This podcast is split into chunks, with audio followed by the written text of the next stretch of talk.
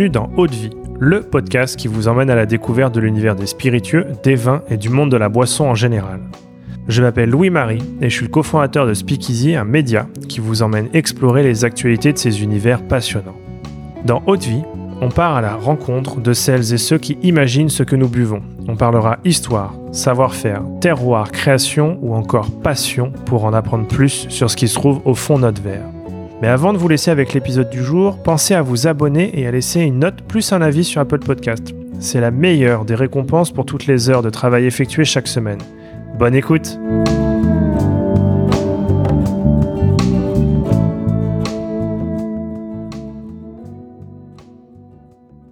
Bonjour à tous et bienvenue dans ce nouvel épisode de l'été. Alors dans ce format estival, on part en voyage avec notre invité pour vous faire découvrir une sélection de spiritueux qui vous accompagneront tout au long de l'été. Et aujourd'hui, j'ai le plaisir d'être en compagnie de Johan, passionné de spiritueux, et notamment français, et Instagrammeur sous le nom de Dose de France. Bonjour Johan. Bonjour. Écoute, je suis très content euh, d'être euh, là avec toi euh, aujourd'hui. Peut-être avant de découvrir ta sélection, est-ce que tu peux nous parler un peu de toi, un peu de ton parcours et de cette passion? Alors oui, bah déjà je suis très content d'être présent et je te remercie pour ton invitation. Euh, ouais, alors mon parcours, bah, du coup, comme tu as dit, je m'appelle Johan. je suis Instagrammeur, si on peut utiliser ce terme, depuis 2018. Donc ça fait maintenant 5 ans. C'est vrai que ça commence à, remonter un petit peu. je parlais principalement de whisky, qui était, disons, la porte d'entrée de mon amour pour les spiritueux. Euh, qui est né de manière un petit peu particulière d'ailleurs. Euh, euh, j'ai un peu vécu aux États-Unis, à Portland, dans, l'Oregon. C'est au nord-ouest des États-Unis. Et là-bas, un soir, je suis allé à un bar qui s'appelle le Multnomah Whiskey Library. Donc, je ne vais pas utiliser l'accent anglais pour éviter de décorcher, mais Whiskey Library, la librairie du whisky, qui est un, un bar avec des étagères immenses remplies de whisky et un peu sous le format d'un club privé à l'anglaise, un truc bien sympa. Et il faisait accessoirement d'autres types de bouteilles, style des chartreuses un petit peu, un petit peu rares, des cognacs, des armagnacs, surtout les alcools vieillis. Et, et lors de cette soirée, le, la personne chargée de nous servir arrive avec un grand grimoire, plein de références d'alcool, et était très heureux de recevoir on a déjà un Français, mais plus globalement un Européen, euh, puisque euh, les sources de whisky euh, écossaises, irlandaises et même la variété des alcools français, dans son imaginaire à lui, je devais forcément être un expert qui a baigné dans cette culture hein, depuis très jeune. Et en fait, pas du tout. J'y connaissais absolument rien. Et, et de, cette, de cette rencontre est née une légère honte qui m'a donné envie de m'intéresser un petit peu plus à, ce qu'on faisait chez nous en Europe et surtout en France lors de mon retour du coup en France. Puisque tout le monde là-bas, en tout cas, trouvait ça extraordinaire le patrimoine qu'on avait. Et on s'en rend pas forcément compte quand nous, on l'a déjà en fait. donc, donc voilà, à la rentrée de ce voyage, je me suis lancé sur Instagram. J'ai parlé de whisky, puis progressivement de spiritueux français, whisky français puis spiritueux français, pour ne parler ensuite que d'alcool français et maintenant varier un petit peu plus mon contenu qui est moins geek euh, alcool, mais qui reste quand même euh, ma spécialité, disons, puisqu'ensuite je suis devenu caviste en spiritueux et je travaille aussi en restauration. Ok, super. Voilà. Et euh, ouais, donc c'est vrai que tu, tu mets très souvent en avant des produits français, le patrimoine liquide, mais pas que. Euh, français. Et, euh, mmh. et là, tu as une, belle sélection à nous proposer autour de trois, trois spiritueux qui, vont, qui font ton été. Et le premier, c'est c'est une gentiane. C'est bien ça? Exactement. Alors, c'est un peu particulier. Ça peut sembler bizarre de vouloir parler d'une gentiane alcool qui est aujourd'hui absolument méconnue de la grande population, enfin, du grand public plutôt. Euh, mais alors, euh, je parle de la gentiane tout simplement parce que euh, suite à mon activité sur les réseaux sociaux, j'ai lancé mon entreprise qui s'appelle De Michelot. Et notre premier embouteillage est une gentiane, puisque depuis mes années étudiantes, je suis assez fan de gentiane tonique. que je buvais parce que ça valait pas cher et que, et que c'était très bon. Et malheureusement, il y avait que de la gentiane de type industriel, Suze pour la plus connue. Et euh, donc, étant un grand amateur de cette bouteille et euh, ayant créé un certain engouement autour de cet alcool sur, sur mes réseaux sociaux, j'ai décidé de me lancer, de créer ma propre gentiane. Et donc, j'ai la fierté maintenant de pouvoir apprécier une boisson que j'aime, mais en plus, c'est la mienne. donc, oui, ma première boisson de l'été, c'est la, la gentiane de Michelot. Euh, qui a connu un, certain succès à son lancement, puisque elle a été en rupture de stock au bout d'une petite heure. Voilà. Mais ça va, ça va euh, progressivement se stabiliser. Et, euh, et, donc, moi, je la bois tout simplement. alors, je la bois en cocktail. J'en parlerai à la fin de cette entrevue. Mais je la bois principalement en, tonique, petite gentiane tonique, qui est assez, assez connue comme, comme cocktail. Voilà. 4 centilitres de gentiane, 8 centilitres de tonique glaçon citron. Et, euh, et c'est très frais, ça se boit très bien. C'est, c'est euh, normalement ce qui devrait euh, concurrencer le spritz. C'est meilleur. C'est meilleur et moins cher. ouais, c'est vrai que c'est très frais, très aromatique. Et il y a l'amertume qui, qui, fonctionne très très bien. Et, et c'est facile à réaliser, c'est vrai. Exactement. C'est pour les gens qui n'en ont jamais consommé. la gentiane est une boisson qui a la caractéristique d'être euh, amère. Euh, alors, on a essayé de contrebalancer ça en, réduisant au possible l'amertume pour la rendre euh, après, enfin la rendre buvable par un peu tout le monde. on a rajouté quelques ingrédients pour que pour la moderniser. Et comme c'est une liqueur, elle est forcément un peu sucrée. Donc, donc ça passe très bien, même pour les gens qui ne sont pas forcément des connaisseurs ou des amateurs de boissons un peu originales comme celle-ci d'habitude. Ouais, l'équilibre parfait. Voilà. Et, euh, euh, et, du coup, euh, en attendant que le stock remonte, pour ceux qui entendent ce podcast, si vous voulez la trouver, c'est chez La Maison du Whisky, le site internet de La Maison du Whisky, et on, on la vend à 27 euros la bouteille. Voilà. Super. une, belle, une belle entrée en matière. Et c'est vrai que ouais, les gentianes, c'est des, des, très, beaux, très beaux spiritueux. Et ça fait partie du patrimoine euh, liquide français euh, depuis euh, très longtemps. Ah oui, bah, ça doit être une des seules liqueurs, un des seuls alcools de mer générale où on a quand même des grosses sociétés qui ont été créées en France par des Français et qui perdurent toujours aujourd'hui. Bah, par exemple, Salers, qui est voilà une grosse société française et qui, qui produit de la gentiane, qui est un alcool pourtant voilà pas forcément très connu, donc, c'est un, un, vrai, un vrai patrimoine français, la gentiane. Et, après cette gentiane, tu vas nous parler d'un autre, autre produit du, patrimoine français. qu'est-ce qui, te tient à cœur et qu'est-ce que tu aimes déguster cet été? Ah ouais, dans ma sélection, ça va être un petit peu la ligne rouge, hein, les alcools du patrimoine. alors le deuxième, c'est un, c'est un combat c'est le Pinot des Charentes. Ok. Alors, je pense que c'est un petit peu plus que la gentiane.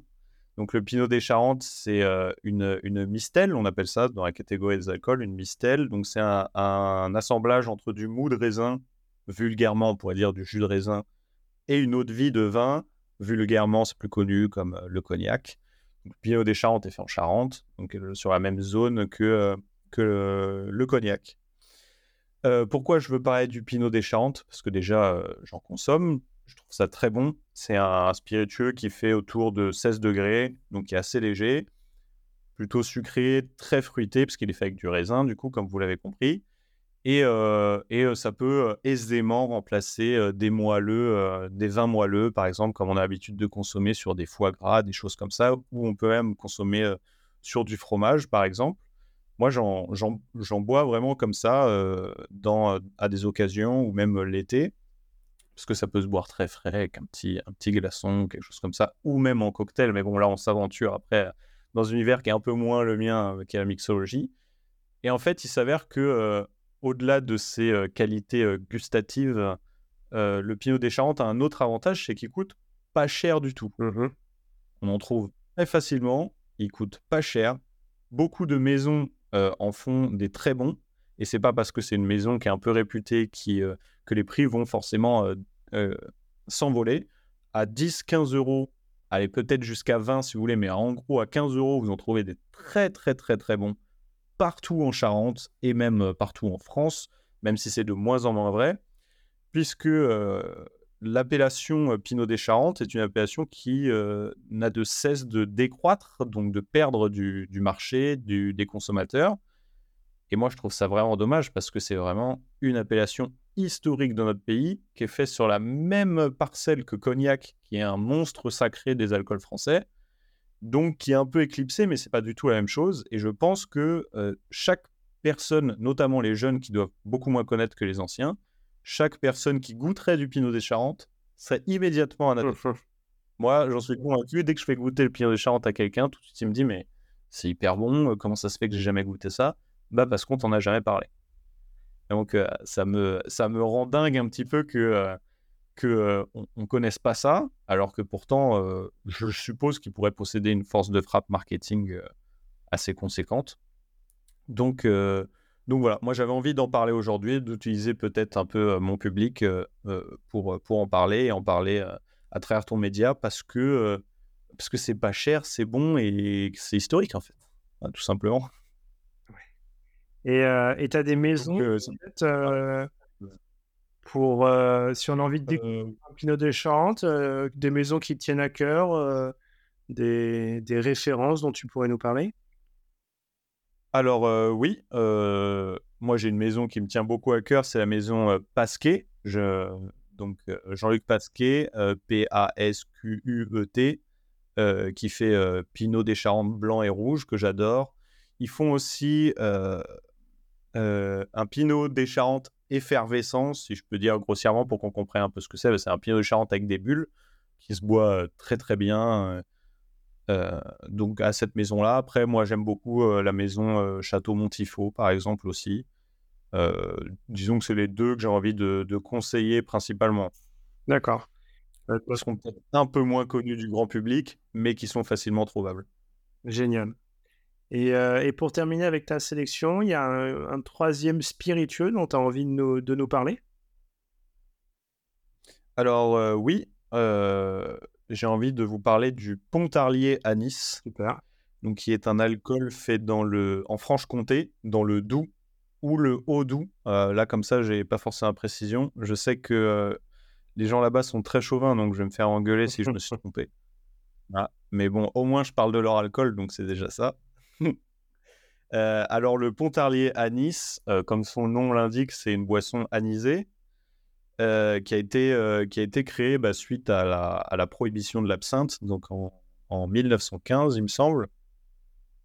parce que l'absinthe a été prohibée en France pendant 100 ans, un siècle, qui était la boisson reine avant son interdiction. Et suite à la prohibition de l'absinthe, c'est créé du coup deux boissons anisées, puisque les, Français en raffolaient mais n'en avaient plus, qui sont bah, le pastis, grâce à Monsieur Ricard, qui est toujours très connu aujourd'hui. Je l'espère en tout cas que les gens connaissent. Ricard, qui est quand même le leader des ventes en, grande distribution, avec assez, ce qui est assez incroyable. Et donc, moins connu aujourd'hui, euh, le Pontarlier Anis se veut euh, vraiment plus inscrit dans la droite lignée de l'absinthe, donc fait avec euh, des graines d'anis vert, contrairement au pastis qui est fait avec de la badiane, donc l'anis étoilé, et souvent avec de, du réglisse, de la réglisse. Donc, le Pontarlier Anis, c'est fait avec des graines d'anis vert comme l'absinthe. Et la plus connue, c'est la distillerie Armand Guy avec son Pontarlier Anis, qui n'utilise que des graines d'anis vert. Et du coup, pour la différence avec le pastis, puisque c'est quand même la référence, je pense, pour les gens, la référence gustative, ça donne une boisson anisée qui est plus florale, plus légère, plus fraîche, moins écœurante, et qui du coup fait, au même titre que le pastis et que l'absinthe, partie véritablement d'un pilier des alcools français qui sont les, les boissons anisées.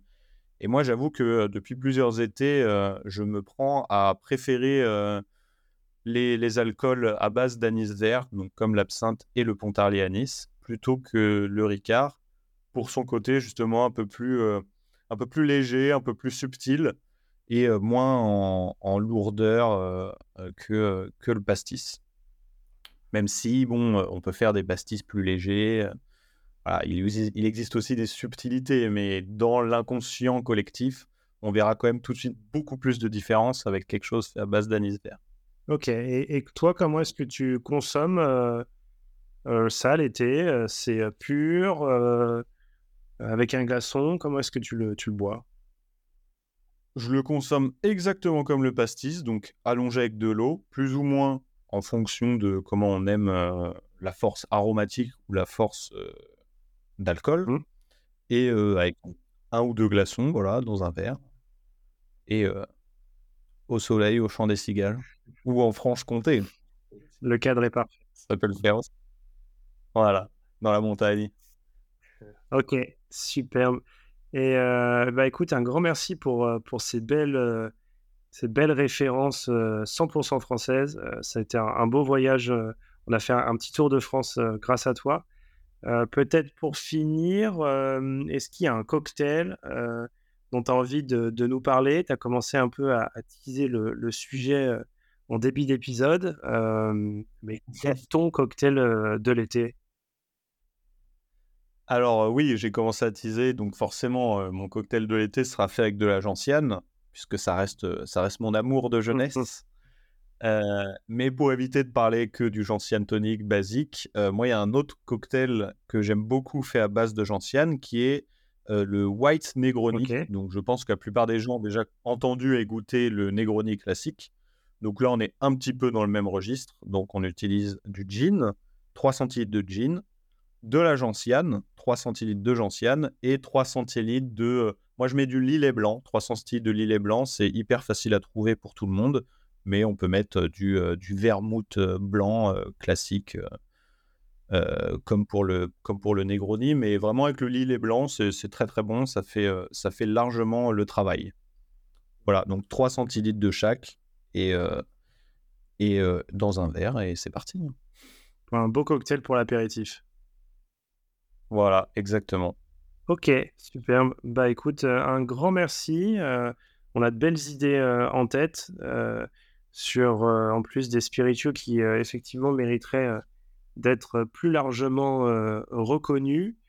non, c'est génial. Je pense qu'on a pu qu'aller chez notre caviste ou en ligne pour dénicher ces belles bouteilles et se faire un White Negroni cet été. Il faut, il faut.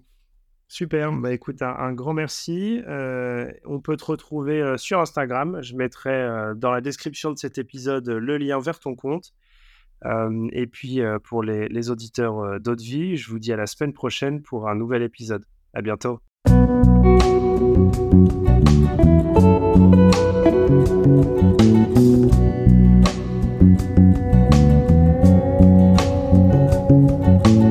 Haute c'est terminé pour aujourd'hui. Enfin presque. Si vous avez aimé cet épisode, pensez à noter Haute Vie 5 étoiles sur Apple Podcast avec un petit commentaire pour nous encourager. C'est ce qui nous aide à gagner en visibilité et nous encourage à produire toujours plus d'épisodes. Enfin, si vous souhaitez en apprendre plus sur l'univers des vins, des spiritueux et du monde de la boisson en général, rejoignez-nous sur Speakeasy, le lien est dans la description. Merci encore et à la semaine prochaine.